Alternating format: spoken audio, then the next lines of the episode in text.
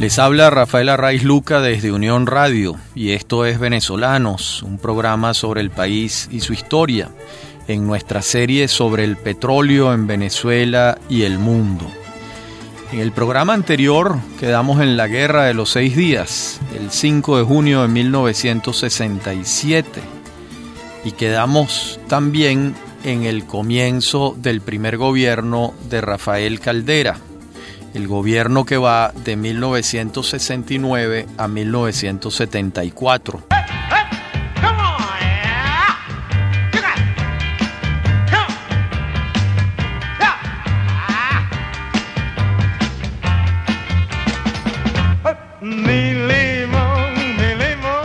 Ese gobierno Caldera escoge para la cartera de minas e hidrocarburos a quien había sido ministro de Fomento en el año 63, cuando el gobierno del Pacto de Punto Fijo, el segundo gobierno de Rómulo Betancourt, se trataba de un ingeniero civil experto en temas de vivienda, pero con el paso del tiempo se había familiarizado con el tema petrolero a medida que su partido, COPEI, se acercaba al poder.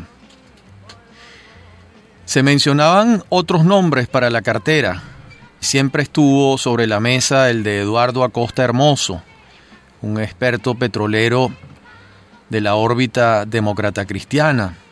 Y también estaba sobre la mesa el nombre de Julio Sosa Rodríguez, entonces un conocido empresario conocedor del área petrolera. Pero Caldera escogió a Hugo Pérez La Salvia, con quien tenía una mayor cercanía ideológica y un idéntico sentido nacionalista. En materia petrolera, entonces, el gobierno de Caldera comenzó con una tarea pendiente, la ley que articulaba los contratos de servicio, la cual, como vimos en programas anteriores, se aprobó en 1970 con tantas condiciones favorables para el gobierno y tan pocas condiciones favorables para las empresas extranjeras, que apenas se implementaron cinco contratos de servicio. El otro tema petrolero álgido no fue iniciativa del gobierno de Caldera, sino de la bancada del MEP, Movimiento Electoral del Pueblo, este partido, en cabeza de Álvaro Silva Calderón, propuso la ley de reversión petrolera. Y Caldera tomó para sí la ley de reversión y le dio cuerda. Y la ley se aprueba en el Congreso Nacional y es promulgada por el presidente Caldera el 30 de julio de 1971, titulándose así Ley de bienes afectos a reversión en las concesiones de hidrocarburos. De modo que a nadie le quedaban dudas de que en 1983, o quizás antes, como en efecto ocurrió, se procedería a recibir las concesiones por parte de las concesionarias. Para las concesionarias, la lucha que quedaba por delante era la de obtener el mayor monto por sus activos o, en el mejor de los casos, revertir lo hecho y regresar al sistema concesionario, cosa que ya para entonces era imposible, lucía absolutamente utópico. También forma parte de ese primer gobierno de Caldera la ley que se aprueba el 26 de agosto de 1971 cuando el presidente Caldera promulga la ley que reserva al Estado la industria del gas natural. Este instrumento legal fue iniciativa del propio gobierno, esta vez sí, y ordenaba a las concesionarias a entregarle el gas no utilizado en sus operaciones a la CBP, y el Estado se comprometía a cancelar los gastos de recolección, compresión y entrega.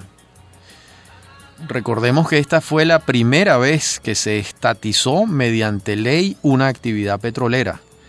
Y la verdad es que la relación entre las concesionarias y la CBP fluyó naturalmente, de acuerdo con las pautas operativas. La segunda ley calderista, que fue antecedente de la estatización de Carlos Andrés Pérez, que veremos luego, por supuesto, fue la ley que reserva al Estado la explotación del mercado interno de los productos derivados de los hidrocarburos. Esta fue promulgada el 21 de julio de 1973. Esta ley obligaba a las concesionarias a transferir a la CBP la actividad referida, es decir, la comercialización de gasolina, parafina, querosén, lubricantes, todos aquellos derivados de los hidrocarburos. Además, la ley fijaba los precios de venta, de modo que el margen de maniobra era cero para las concesionarias. Estas dos leyes que hemos referido le han debido dejar en claro a las compañías concesionarias que el próximo paso sería la estatización total de la industria petrolera. Eso va a ocurrir poco tiempo después. También fue decisión de Caldera respaldar la creación de un instituto que se va a dedicar a la investigación petrolera y petroquímica. Decreta sobre el particular y ordena que el Ministerio de Minas e Hidrocarburos, el CONICIT, la CBP y el IBP, Instituto Venezolano de Petroquímica, procedan en conjunto a establecer la Fundación para la Investigación en Petróleo y Petroquímica, INVEPET, Después veremos que cambió el nombre. El 21 de noviembre, el Procurador General de la Nación registra los estatutos de la Fundación y el 7 de febrero de 1974, un mes antes de entregar la presidencia de la República, Caldera designa al joven Humberto Calderón Berti presidente del Consejo de Administración de Invepet. Luego, el primero de enero de 1976, cuando ya gobierna Carlos Andrés Pérez, el instituto cambia la denominación y pasa a ser el Instituto Tecnológico Venezolano de Petróleo, INTEVEP, y pasa a estar tutelado por PDVSA, la institución matriz recién creada en 1975, como veremos luego. Bueno, tenemos que los inicios de la investigación científica petrolera tuvieron al doctor Marcel Roche como un entusiasta fundamental. Roche, quien desde 1969 era presidente del CONICIT, presidió la Comisión de Investigación Petrolera y Petroquímica cuyo secretario era Aníbal Martínez, un hombre al que la historia del petróleo y el petróleo le debe mucho. Entonces se conjugaron estos factores, Roche, Martínez y, como dijimos antes, el joven director de reversión del Ministerio de Minas e Hidrocarburos, Calderón Berti. Ya la masa crítica era suficiente, porque cuando se crea Invepet y después Intevep, Venezuela ya contaba con cerca de 100 investigadores petroleros repartidos en distintas dependencias y la creación de Invepet los reúne y todavía los reúne más cuando se convierte en Intevep y pasa a estar bajo el ala protectora tutelar de PDVSA. Estos son entonces los hechos durante ese primer gobierno de Caldera en materia petrolera. Había un cuadro favorable que llevó al presidente Caldera en una de sus últimas intervenciones públicas como presidente de la República frente al Congreso Nacional en pleno a sugerirle al presidente entonces electo, Carlos Andrés Pérez, que procediera cuanto antes a la nacionalización. Pérez, por su parte, una vez electo, dio otra vuelta de tuerca y anunció que la estatización venía. Siempre se llamó la nacionalización, pero yo prefiero llamarla como lo que fue, una estatización, porque el Estado se reservó toda la actividad petrolera y los nacionales no tuvieron posibilidades de intervenir en el negocio petrolero, al menos al principio. ¿Qué está pasando por su parte en el mundo mientras esto ocurre? Pues la producción mundial de hidrocarburos no dejaba de crecer Y así fue durante dos décadas, los años 50 y los 60. De allí que nadie pensaba en un escenario donde la producción fuese insuficiente. No obstante, un economista alemán educado en Oxford sí señalaba con mucha insistencia que le pusieran atención al tema.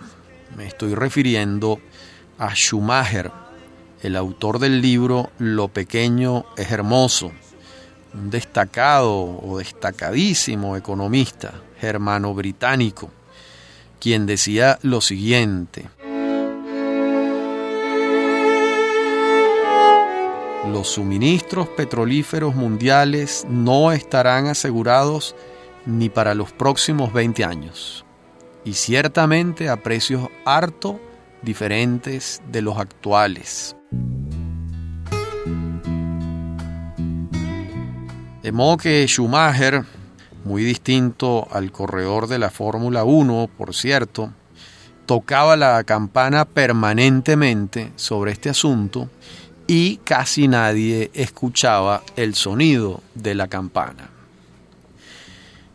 Sin embargo, los hechos estaban allí, los datos estaban allí, pero no se los querían ver. Demos algunas cifras.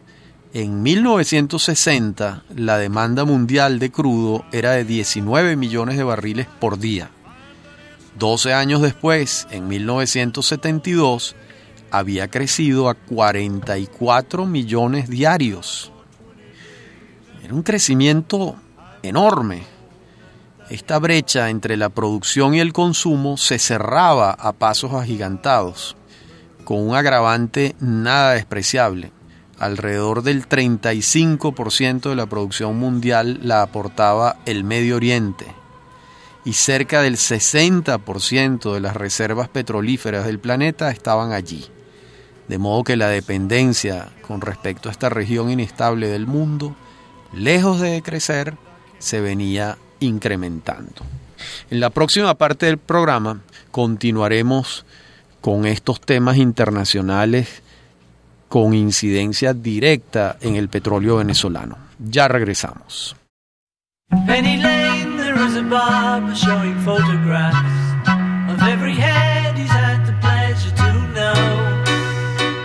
Decíamos en la parte anterior del programa que continuaríamos dando cifras sobre el mercado petrolero mundial en aquellas décadas de los años 60 y 70.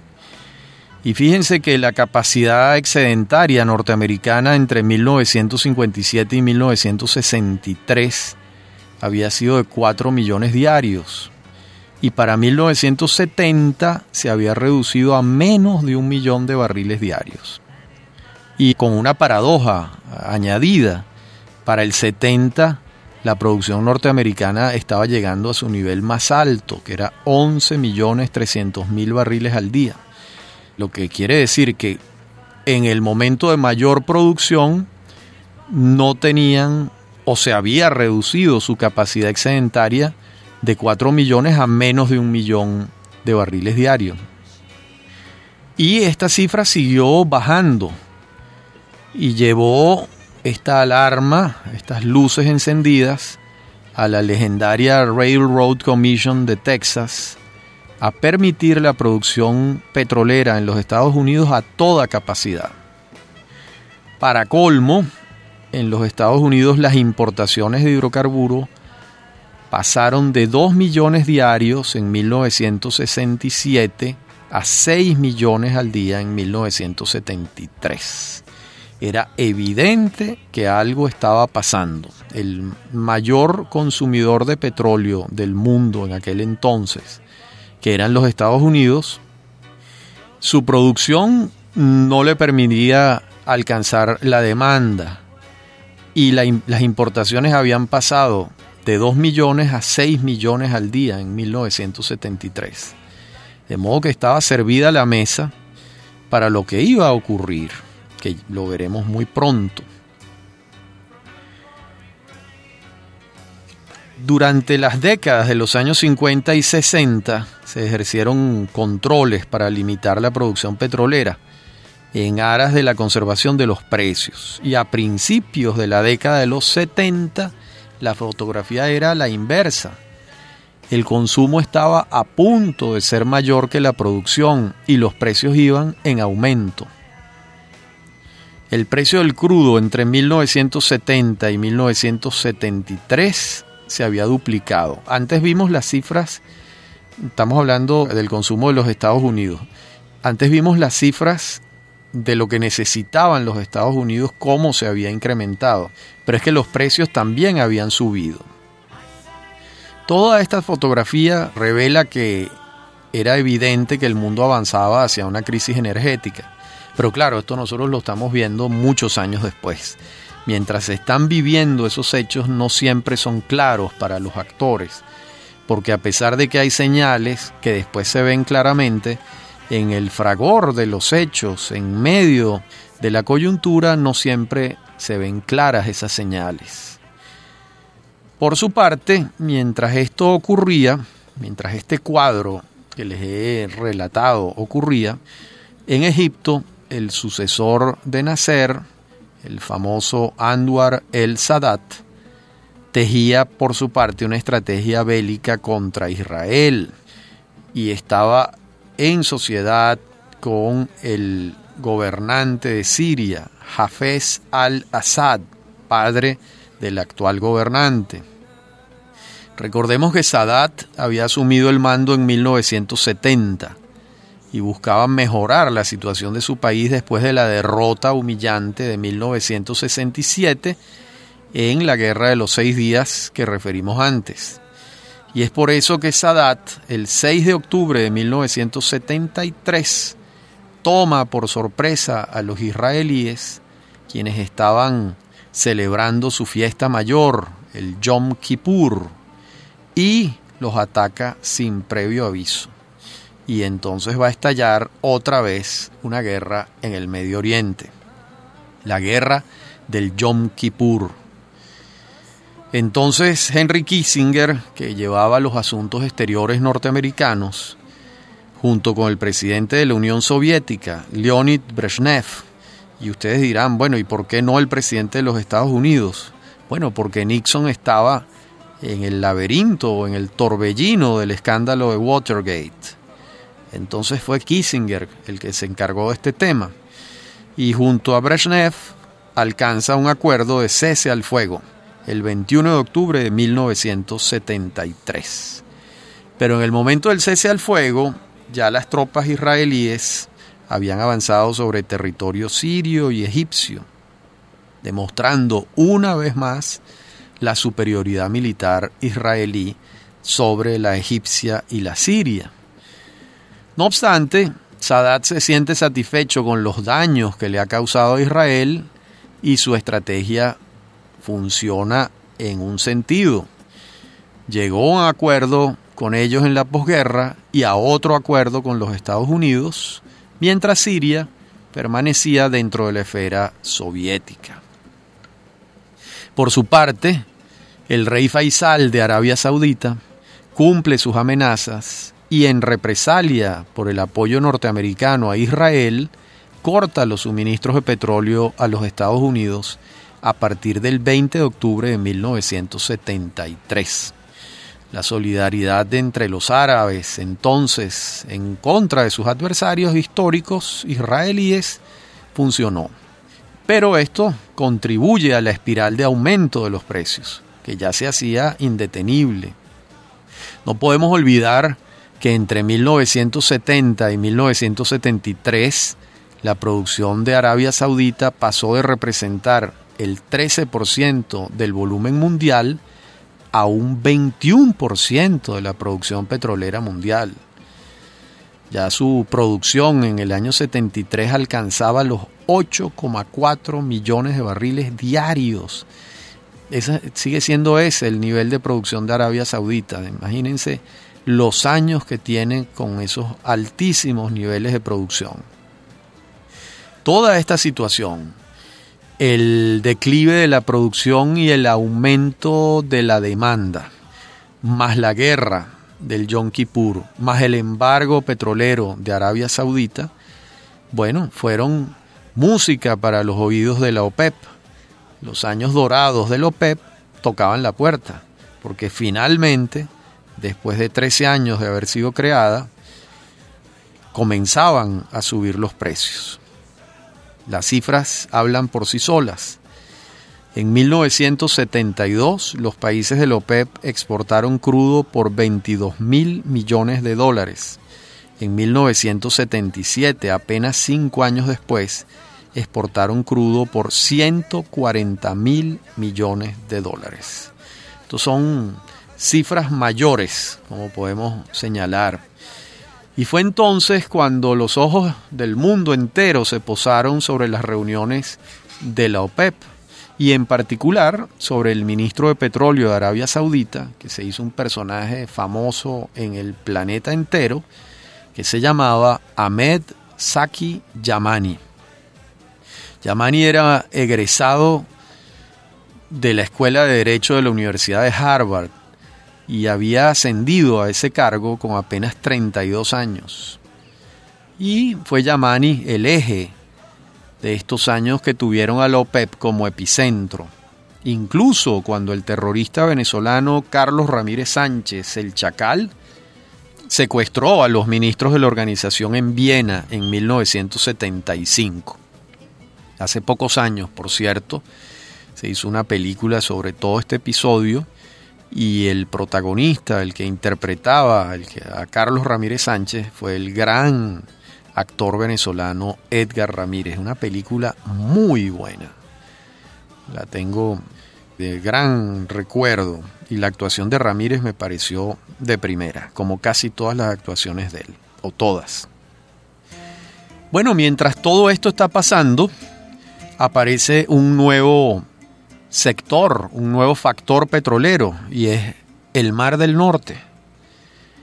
¿Por qué? Bueno, porque las exploraciones habían comenzado tímidamente en 1959 y para mediados de la década de los 60 se extraía gas natural, pero no petróleo.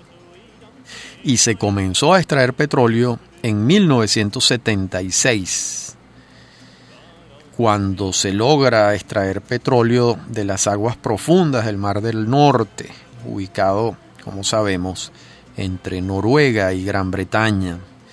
Esa producción venía a contribuir con la cesta no OPEP, junto a Alaska, que la mencionamos en un programa anterior, y a la repotenciación de México, y esto conducía a que la dependencia de las naciones occidentales del crudo del Medio Oriente se redujera ostensiblemente. Esto era a los efectos de los intereses del mundo occidental, Europa y los Estados Unidos, esto les daba un respiro, porque dependían menos del crudo del Medio Oriente y de la inestabilidad política en esa región del mundo.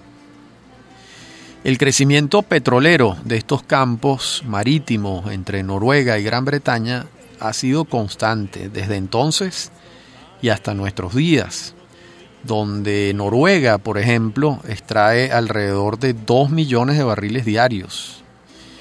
Y algo similar Gran Bretaña, de modo que son campos que le producen mucho a estos dos países.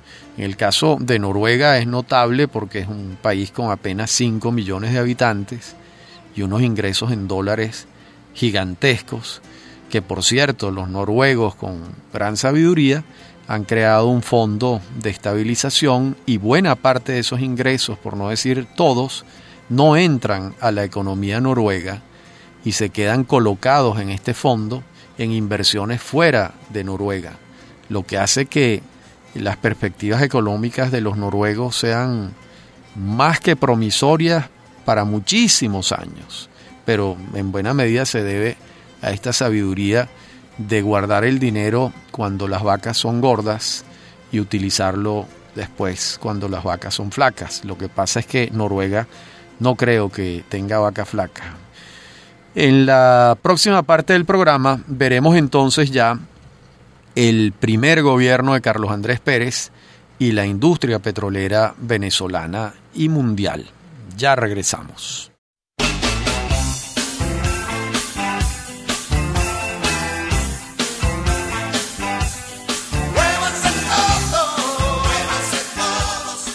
Decíamos en la parte anterior del programa que en esta nos ocuparíamos de ese primer gobierno de Carlos Andrés Pérez que tan importante fue para la política petrolera venezolana. Recordemos que Pérez, después de ganar las elecciones de diciembre de 1973, en medio de un torbellino de cambios en la manera como se hacían las campañas electorales en Venezuela, designa un gabinete ejecutivo, ya asumiendo el poder. Y esto llamó la atención de mucha gente porque nombra a Carmelo Lauría en el Ministerio de Fomento, a Gumercindo Rodríguez en la jefatura de Cordiplan, a Diego Arria en la gobernación del Distrito Federal y la presidencia del Centro Simón Bolívar. Y estos tres ministros que he señalado ministros y gobernador, no provenían de Acción Democrática, lo que señalaba que su gabinete ejecutivo iba a tener a personas diferentes a las que su partido le sugería. Y ese va a ser también el caso del Ministerio de Minas e Hidrocarburos. Él designa allí a una persona a la que él no conoce, que se llama Valentín Hernández Acosta. ¿Por qué lo hace? Pues la primera respuesta es que no quiere nombrar al candidato natural de AD para ese cargo, que es Arturo Hernández Grisanti. ¿Por qué? Bueno, porque Hernández Grisanti estuvo siempre vinculado a Pérez Alfonso y sus políticas. Y Pérez quería diferenciar su política petrolera de la de Pérez Alfonso o por lo menos no entregársela a él como habían hecho Betancourt y Leoni en los gobiernos anteriores de Acción Democrática. Nosotros comenzamos a indagar entonces, bueno, ¿quién le sugirió a Hernández Acosta? Y nuestra investigación da con un personaje muy importante que creemos que fue quien se lo sugirió, nada menos que Rómulo Betancourt. Betancourt había conocido en su exilio, más que exilio, su periplo europeo después de dejar la presidencia, ese periplo que va de 1964 a 1974 cuando regresa. Y allá conoce a un funcionario de la Embajada de Venezuela en Gran Bretaña, que no era otro que Valentín Hernández. Pero ese funcionario de la embajada era egresado de la primera promoción de ingenieros petroleros de la Universidad Central de Venezuela, la promoción de 1948. Y eso avalaba la propuesta de Betancourt de designarlo a él. A su vez, Hernández Acosta contaba con el aval de Gonzalo Barrios, entonces presidente de Acción Democrática y quien también conocía a Hernández Acosta. Esta es la única explicación que nosotros encontramos para que Carlos Andrés Pérez designe ministro de Minas e Hidrocarburos a una persona que no es cercana a él.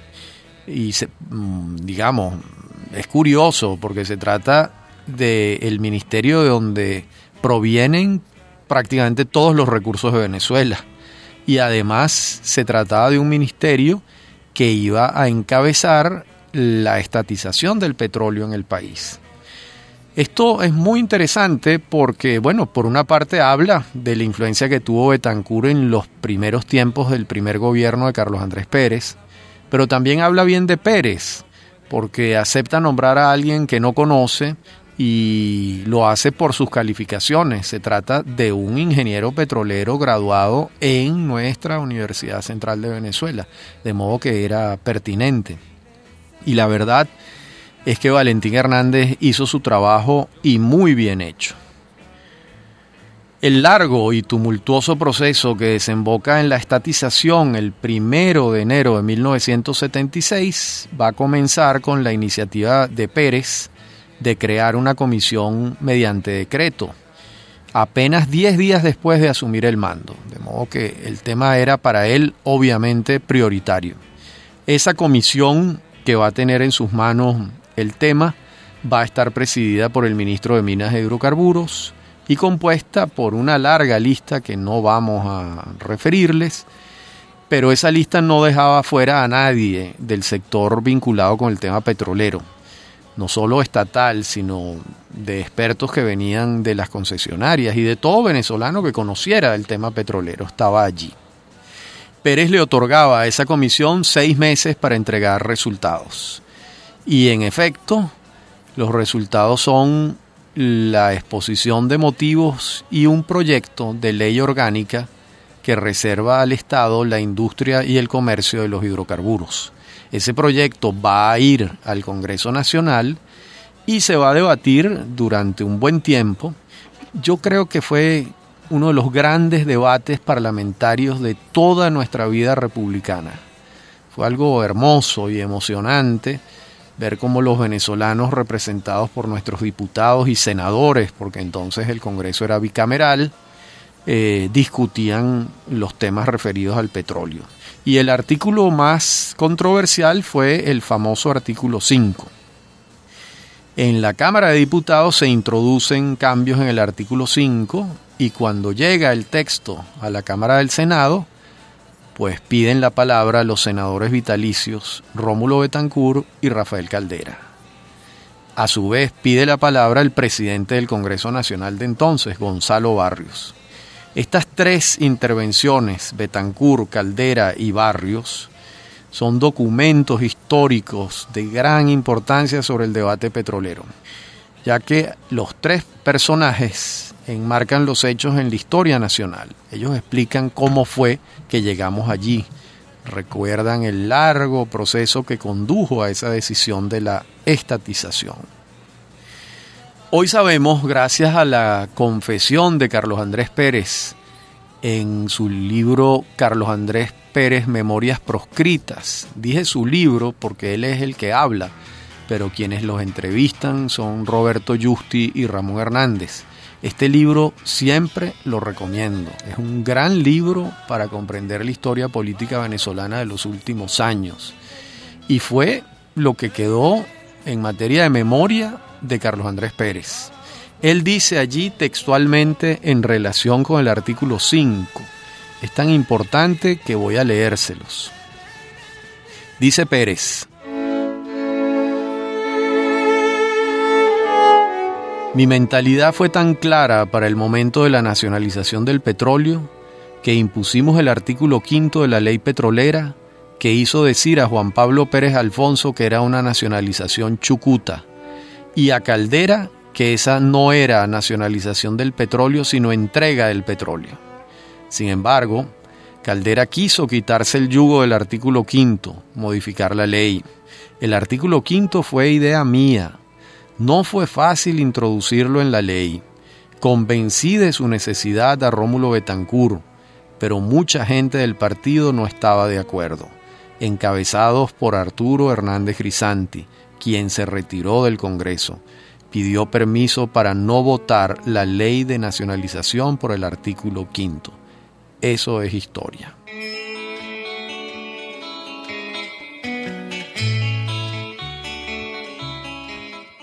Esto es lo que dice Carlos Andrés Pérez en ese libro que les señalé. Y finalmente, examinadas todas las proposiciones, el 9 de julio de 1975 se aprueba el artículo quinto con 104 votos de AD y 2 de la Cruzada Cívica Nacionalista contra 94 de la oposición. ¿Cómo quedó el artículo quinto en sus aspectos esenciales? No los voy a leer completo, pero sí lo fundamental. Allí dice, en el artículo quinto,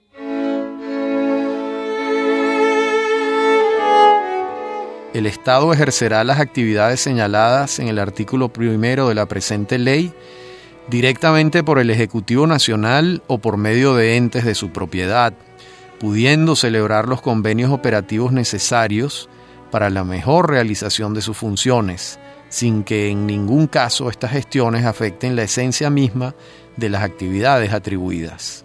Podrán entonces celebrar convenios de asociación con entes privados, con una participación tal que garantice el control por parte del Estado y con una duración determinada.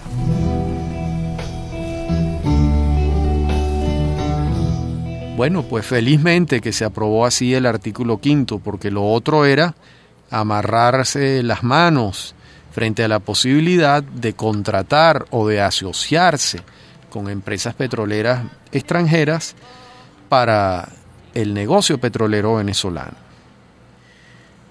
Finalmente, el proceso de creación de la ley concluyó con su promulgación y publicación en la Gaceta Oficial el 29 de agosto de 1975, con el título definitivo de Ley Orgánica que reserva al Estado la industria y el comercio de los hidrocarburos. Terminaba así una larga etapa y se iniciaba otra en Venezuela. El 31 de diciembre de 1975, que se extinguían todas las concesiones petroleras y entonces asumía el control de la actividad petrolera nacional la empresa creada por el presidente Pérez el 30 de agosto de 1975. No es otra que Petróleos de Venezuela SA, PDVSA. Allí el presidente Pérez toma una decisión, a nuestro juicio, completamente acertada y es que designa al general Rafael Alfonso Rabar como primer presidente de PDVSA. Alfonso Rabar en algún programa de, de, estos nuestros le dedicamos un programa completo. Repitamos entonces que era un egresado del MIT, Massachusetts Institute of Technology. A su vez, por supuesto, era egresado de la Academia Militar Venezolana y había comenzado su vida pública en Guayana en 1953, al frente de la Comisión de Estudios para el Desarrollo Hidroeléctrico del río Caroní. Fue presidente de Delca, presidente fundador de la Corporación Venezolana de Guayana, presidente de la Corporación Venezolana de Fomento.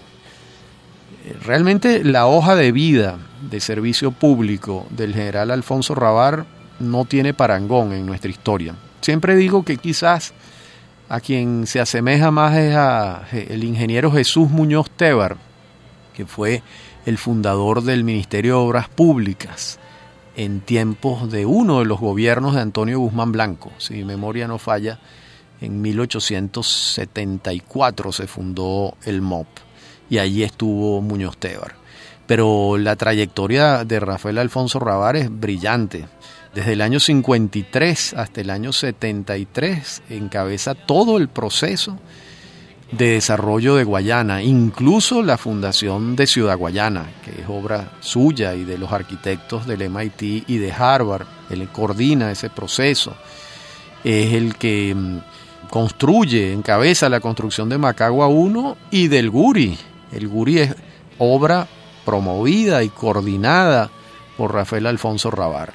Y en el momento en que Pérez tiene que escoger al presidente de PDVSA realmente en Venezuela, sobre quien había unanimidad sobre su honradez y sus calificaciones gerenciales y técnicas, era sobre Rafael Alfonso Rabar. Lo único es que no sabía de petróleo porque nunca había estado al frente de una empresa petrolera. Sin embargo, eso no fue óbice para que Pérez lo designara. En la última parte del programa vamos a seguir indagando sobre este tema de Alfonso Rabar y de esa primera junta directiva que lo acompaña. Ya regresamos.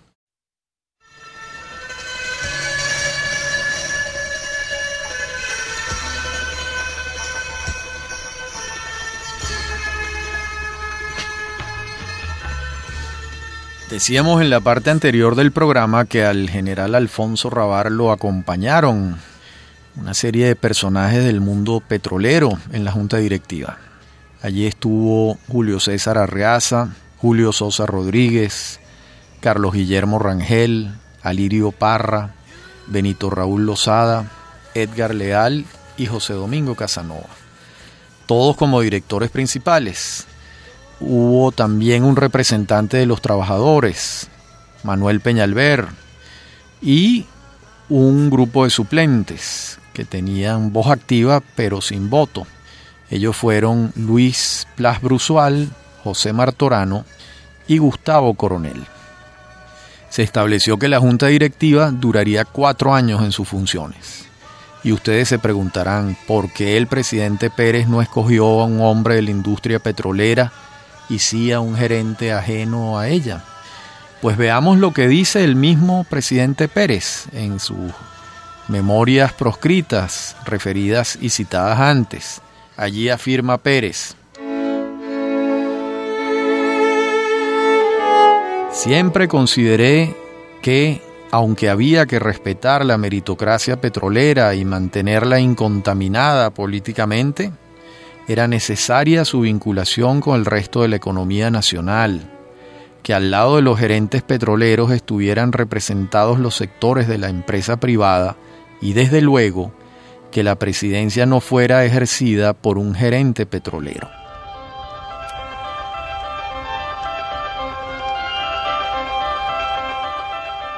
Bueno, este es un criterio discutible, pero es un criterio.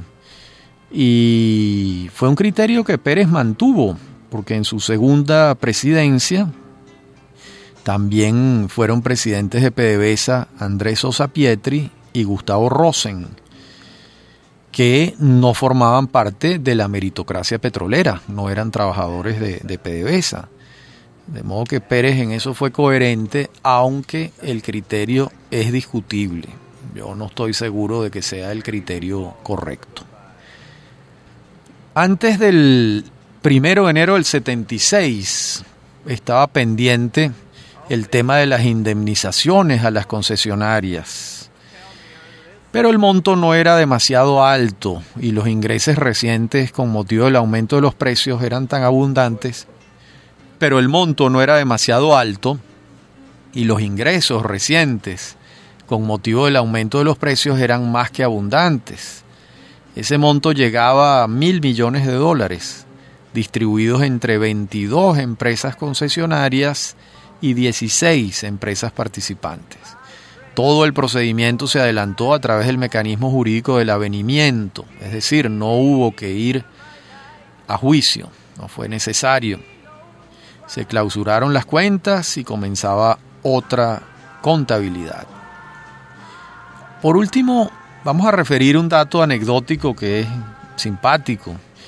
Ese dato lo refiere don José Jacopini Zárraga, un venezolano memorioso y muy conocido y muy querido por mucha gente, como es natural.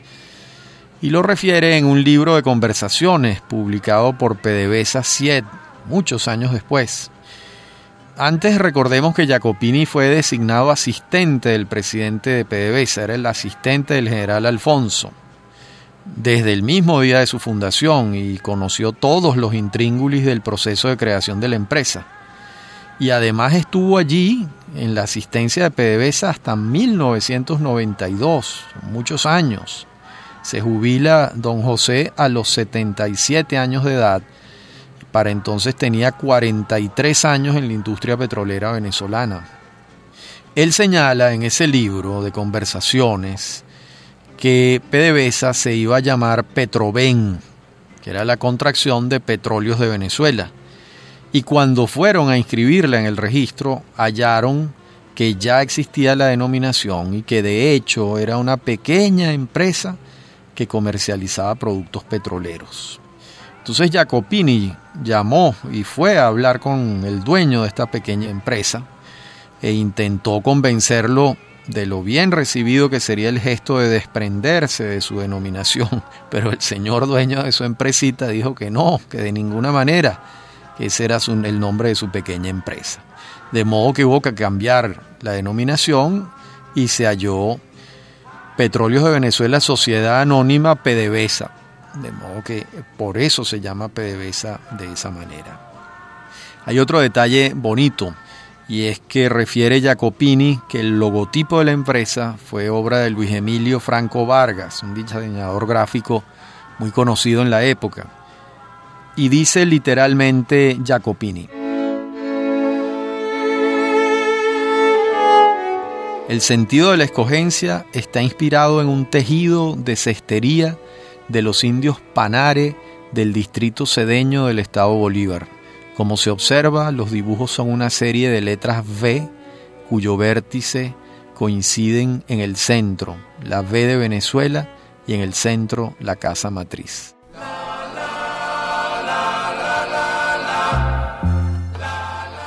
Ser un logotipo precioso, es una lástima que haya caído en desuso y se haya cambiado, porque era un logotipo muy afortunado y le rendía tributo a la cestería de una de nuestras etnias originarias. Eh, fue todo un acierto. Pues como vemos, una vez concluida la etapa previa a la estatización de la industria petrolera, en Venezuela el desafío del futuro ya estaba colocado en otro vector, es decir, administrar la industria petrolera eficientemente, hacerla rendir económicamente y crecer en todos los sentidos. Este reto ahora estaba en cabeza del Estado venezolano, exclusivamente a través de su Ministerio de Minas e Hidrocarburos, o de Energía y Minas, como comenzó a llamarse a partir de entonces, y de la Casa Matriz, PDVSA y las empresas petroleras estatales. En nuestro próximo programa veremos cómo fue este desarrollo inicial de la industria petrolera venezolana ya en manos de los venezolanos. Ha sido un gusto hablar para ustedes.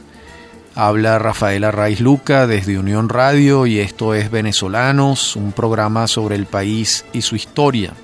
Me acompañan en la producción Inmaculada Sebastiano y Víctor Hugo Rodríguez, en la dirección técnica Víctor Hugo Rodríguez y Fernando Camacho.